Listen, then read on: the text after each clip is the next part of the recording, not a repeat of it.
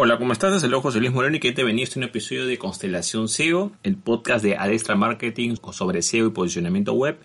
Si es la primera vez que nos escuchas, puedes suscribirte para ser notificado sobre futuros episodios del podcast. El tema que vamos a ver hoy es la comparativa entre el tráfico orgánico proveniente de buscadores versus el tráfico orgánico proveniente de redes sociales tradicionales. Bueno, vamos a comenzar. Existen muchas personas que se preguntan cuál tipo de tráfico orgánico o no pagado natural es mejor o es más relevante. Aquí vamos a contestar, digamos, cuáles las diferencias que hay entre estos dos tipos de, tráfico orgánico. En primer lugar, debemos tomar en cuenta cómo es la forma en la cual las personas buscan contenidos. Por ejemplo, como dice su nombre, los motores de búsqueda, ya sea en Google o incluso YouTube, que es parte también de Google, la gente en ese buscador busca contenidos y van a aparecer una serie de resultados que pueden ser eh, recientes, pero también pueden ser de hace mucho tiempo. Lo importante es que esté relacionado a lo que la persona está buscando específicamente. Sin embargo, lo que corresponde a redes sociales es diferente la forma en cómo se consume el contenido, porque no necesariamente va a premiar a lo antiguo. Generalmente la gente en redes sociales tiende más a navegar sobre lo reciente que hay, ¿no? O lo reciente que ha habido últimamente. También hay que tomar en cuenta que lo que corresponde a canales eh, de redes sociales, cuando hablo de redes sociales tradicionales, me voy a referir, por ejemplo, a Facebook, eh, a Instagram, quizás a Twitter. No voy a mencionar casos, por ejemplo, como TikTok, que es una excepción a la regla. Después voy a decirlo por qué. En redes sociales tradicionales lo que sucede generalmente es de que la gente tiende a navegar o a explorar más. Puede navegar a través de publicaciones recientes, de imágenes, etcétera, y esos buscadores internos que tienen esos canales sociales generalmente no están muy desarrollados porque precisamente no es su fuerte. Ellos son más de lo que son tendencias, viralización, pero todo lo que corresponde es otro algoritmo y otra forma de trabajar. Es importante que sepamos eso, que los buscadores en primer lugar no funcionan de la misma manera. El siguiente punto que debes tomar en cuenta es la diferencia entre lo que es temporal y atemporal, ¿no? O digamos, está relacionado con fechas específicas o no lo afecta a las fechas. Por ejemplo, en el caso buscador, este puede funcionar eh, con contenidos recientes, sí puede funcionar con contenidos recientes si buscas información reciente, pero generalmente va a irse bastante a lo que es la parte temporal. O sea, todo lo que sea antiguo, digamos, y que sea relevante, lo va a enseñar e incluso puede mostrarte contenidos de hace 5 años, 10 años, etc.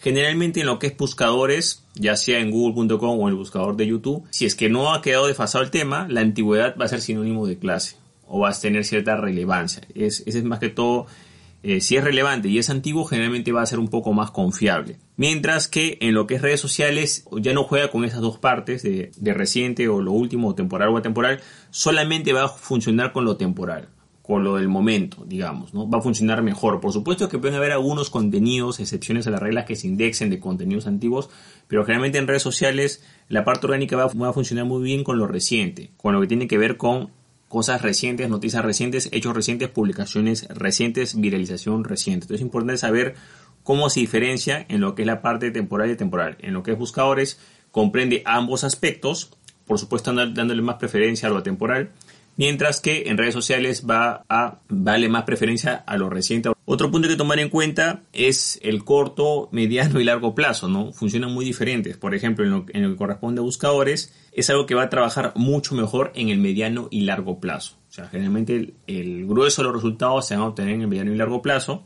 Eh, mientras que en, el, eh, que en, el, corto plazo generalmente va a ser menos probable que haya un tipo de tráfico reciente, ¿no? Por supuesto que pueden haber excepciones a la regla, pero generalmente va a funcionar mejor en el mediano o largo plazo, precisamente por el tema que he mencionado recientemente con lo que es la antigüedad. Ahora, en lo que es redes sociales, generalmente va a funcionar mejor en lo que es el corto plazo. Todo lo que sea inmediato va a funcionar mejor, va a tener un mejor rendimiento, pero lamentablemente en lo que es el largo plazo, generalmente va a haber muy poco tráfico, digamos, eh, adicional porque no va a dar mucha preferencia a esos contenidos que son más antiguos porque siempre va a mostrar lo más reciente primero, ¿no? Ahora, vamos a hablar sobre lo que es la parte del tráfico residual. Fíjense por el tráfico residual es el tráfico que podemos recibir sin hacer nada. Pueden haber dos casos. Que el ritmo en publicación lo mantengamos. Por ejemplo, si en motores de búsqueda estamos manteniendo el ritmo que teníamos, no sé, pues en nuestro blog de, por ejemplo, dos artículos a la semana y lo mantenemos siempre, nos va a dar un residual X, digamos. ¿no? En YouTube también, si tenemos un ritmo de publicación de videos de dos por semana, dando un ejemplo por decir, bueno, vamos a tener un ritmo de residual X. ¿no? Y en redes sociales también, supongamos que la, publicación ya sea diaria o lo que sea, que generalmente va a ser más alto, eh, lo mantenemos. En ambos casos, eh, siempre lo que corresponde al buscador todo lo que es la parte antigua va a ser alto ese tráfico, va a tener más visitas o más relevancia. Mientras que en las redes eh, sociales lo antiguo va a tener poca relevancia o va a tener tráfico muy bajo. Ahora, ¿qué pasa si paralizamos todo? Digamos, ¿no? Dejamos, ¿sabes que Dejo de publicar en el blog, dejo de publicar en YouTube o dejo de publicar en redes sociales. Ahí, digamos, lo que va a pasar es de que igual los motores de búsqueda van a seguir generando tráfico residual por supuesto que esto va a ser, a ser directamente proporcional a la cantidad de tiempo que estuviste activo. O sea, no es lo mismo, por ejemplo, que estuviste activo, no sé, pues medio año publicando de forma constante y de ahí paraste, a que quizás estuviste 5 años o 10 años publicando de forma constante y paralizaste tus acciones. En este caso, la parte de buscadores, tanto de YouTube como Google, eh, sí va a dar buen tráfico residual. Incluso puede parar varios meses, eh, estamos hablando de 3 meses, 6 meses, y va a seguir dando tráfico residual porque precisamente su algoritmo funciona de otra manera. Lo cual, por ejemplo, no ocurre en redes sociales. En redes sociales tú paralizas las publicaciones y hay que tomar en cuenta que cuando uno publica en redes sociales es que su página o su canal está vivo. Tú al dejar de hacer esas publicaciones, lo que va a pasar es que automáticamente vas, a, por supuesto que vas a perder a corto plazo y lo de largo plazo o lo residual que ya está, que es antiguo, que es muy poco, va a disminuir también. Entonces es importante que sepas que en el caso que tú paralices acciones, siempre lo que es la parte de tráfico natural o orgánico de buscadores eh, va a tender a recompensarte mejor, sobre todo en parones largos que tengas, ¿no? Por X y motivo. Por supuesto que lo ideal es que siempre publiques y mantengas tu ritmo de publicación, ¿no? Pero es importante que sepas cómo funciona esto. Otro tema corresponde a lo que es la disminución del alcance orgánico. Supongamos que estás manteniendo el ritmo, ¿no? Tanto en buscadores como en redes sociales. Mantienes tu ritmo normal actual. Pero a pesar de tu mantener ritmo y vamos a suponer que estás cumpliendo las normas, comienza a haber una disminución, pero esa disminución no tiene los mismos criterios en ambos sitios. Por ejemplo, en lo que es google.com no te van a quitar tráfico orgánico por quitártelo, o sea, simplemente puede ser que otro competidor eh, sea más relevante que tú en los resultados de búsqueda, eso es lo que puede pasar, pero no es que a cabo un tiempo te quitan tanto, no. El algoritmo, digamos, para resultados orgánicos y el de publicidad pagada es totalmente independiente, no tiene nada que ver una cosa con la otra. En el caso de YouTube sí puede afectar un poco, puede hacer, por ejemplo, que al cabo de un tiempo el alcance eh, gratuito o orgánico baje un poco para forzarte un poco a utilizar la, parte pagada, pero esto, digamos, va a compensar un poco con el residual que te da de la parte antigua que nunca, nunca te lo quita, ¿Qué es lo que sucede con redes sociales? Acá es diferente, porque en redes sociales tradicionales, repito, ya sea lo que es Facebook, Instagram, en algunos casos Twitter, lo que sucede es que constantemente, ojo, así tú no incumplas normas o así no tengas problemas, constantemente van a ir quitando gradualmente el alcance gratuito. Poco a poco lo van a ir quitando y te van a ir forzando a utilizar su, plataforma publicitaria. Ahora, acá quiero eh, mencionar que hay una excepción a la regla. Por ejemplo, en el caso de TikTok. TikTok actualmente está dando alcance, actualmente, grabado este podcast, está dando alcance orgánico y no tiene esa política de disminución.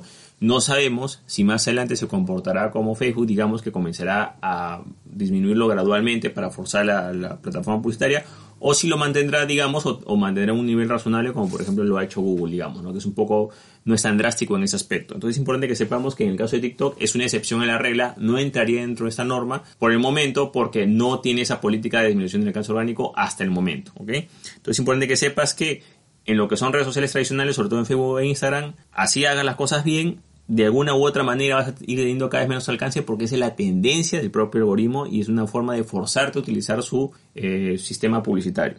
Ahora vamos a ver lo que es el orden de tráfico, ¿no? O la puerta de entrada del tráfico. Y aquí es totalmente contrario a ambas tendencias. Por ejemplo, en los motores de búsqueda y en YouTube generalmente va a tender a entrar poco orgánico al comienzo, pero en el largo plazo va a entrar mucho más tráfico o mucho más volumen, ¿no?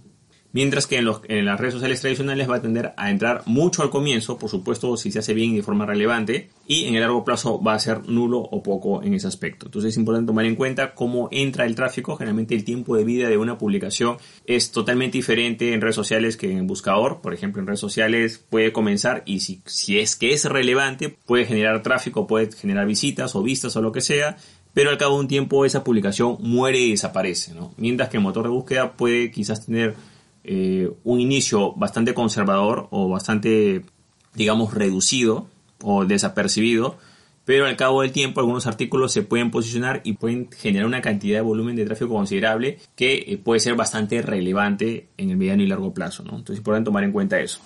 Como reflexión final, eh, quiero mencionar de que es importante tener todas las fuentes de tráfico, o sea, no solamente tienes que quedarte con el tráfico orgánico gratuito, no, siempre es bueno que tengas tráfico proveniente de motores de búsqueda, eh, también de redes sociales, todo eso. Y aparte también, por supuesto, tengas la, parte pagada, o sea, la parte publicidad pagada. Cada plataforma generalmente tiene una, una versión pagada y esa versión pagada, por supuesto, tienes que, que estudiarlo o manejar la parte, porque claro, estás pagando y ese es el canal que corresponde a publicidad pagada. Entonces es bueno que diversifiques tu oferta de tráfico, no dependas de una sola fuente, porque el día de mañana, ya sea que ese canal eh, cambie ese algoritmo de alcance orgánico o ya sea que esa red publicitaria cierre, entonces puedes meterte en problemas. Entonces es bueno que tengas diferentes canales, por ejemplo, la parte de email marketing, la parte de, posicionamiento orgánico en motores de búsqueda, la parte orgánico de redes sociales la parte de publicidad pagada, que corresponde también a, ya sea en, buscadores o ya sea en redes sociales, que sea la parte pagada, eh, tráfico de referencias, etcétera. Siempre bueno tienes que diversificar tu fuente de tráfico para que no dependas de una sola fuente y no te pueda afectar en el caso en que esa plataforma o esa red social o lo que sea cambie su algoritmo, cambie sus normas o simplemente cierre y te quedes en el aire. Entonces es importante diversificar esas diferentes fuentes de tráfico y entender que dentro de lo que corresponde a tráfico orgánico va a haber unos pros y unos contras y tienes que analizar eh, cuál te conviene más o cuál te conviene menos. También hay que tomar en cuenta que el tráfico gratuito, el tráfico orgánico o no pagado, no quiere decir que necesariamente sea gratis. O sea, igual vas a tener que invertir tiempo, tienes que crear contenido y para crear ese contenido y tener ese ritmo de publicación y generar ese tráfico entre comillas gratuito, tienes que invertir tiempo y recursos humanos. Por lo tanto, diríamos que no es pagado directamente, pero sí es pagado indirectamente porque tienes que generar esos contenidos de alguna u otra manera y para eso tienes que invertir recursos humanos. Bueno, de esta manera hemos hecho la comparación y hemos hablado y explicado sobre la diferencia en lo que es el tráfico orgánico de motores de búsqueda y lo que es el tráfico orgánico de redes sociales tradicionales. Bueno, todo conmigo. Si te gustó este episodio, olvides hacer clic en me gusta, dejar tu comentario en la parte de abajo compartir el episodio y por supuesto suscribirte al podcast. Asimismo, si tienes alguna duda o consulta o quieres dar algún aporte o tienes alguna sugerencia en futuros temas, me gustaría saber tu opinión. Por favor, escríbeme en la parte de abajo de este podcast. También si deseas puedes contactarte conmigo en el enlace que ves en la parte de abajo que es josemorenojiménez.com slash contacto o en nuestro sitio web que es adestra-marketing.com adestra con h-marketing.com y ahí podrás eh, contactarte con nosotros si tienes algún tipo de duda o consulta o necesitas ayuda con ese tema, en, este caso específicamente lo que es posicionamiento web para tu empresa o negocio. Bueno, es todo conmigo, muchísimas gracias y estamos en contacto. Hasta luego.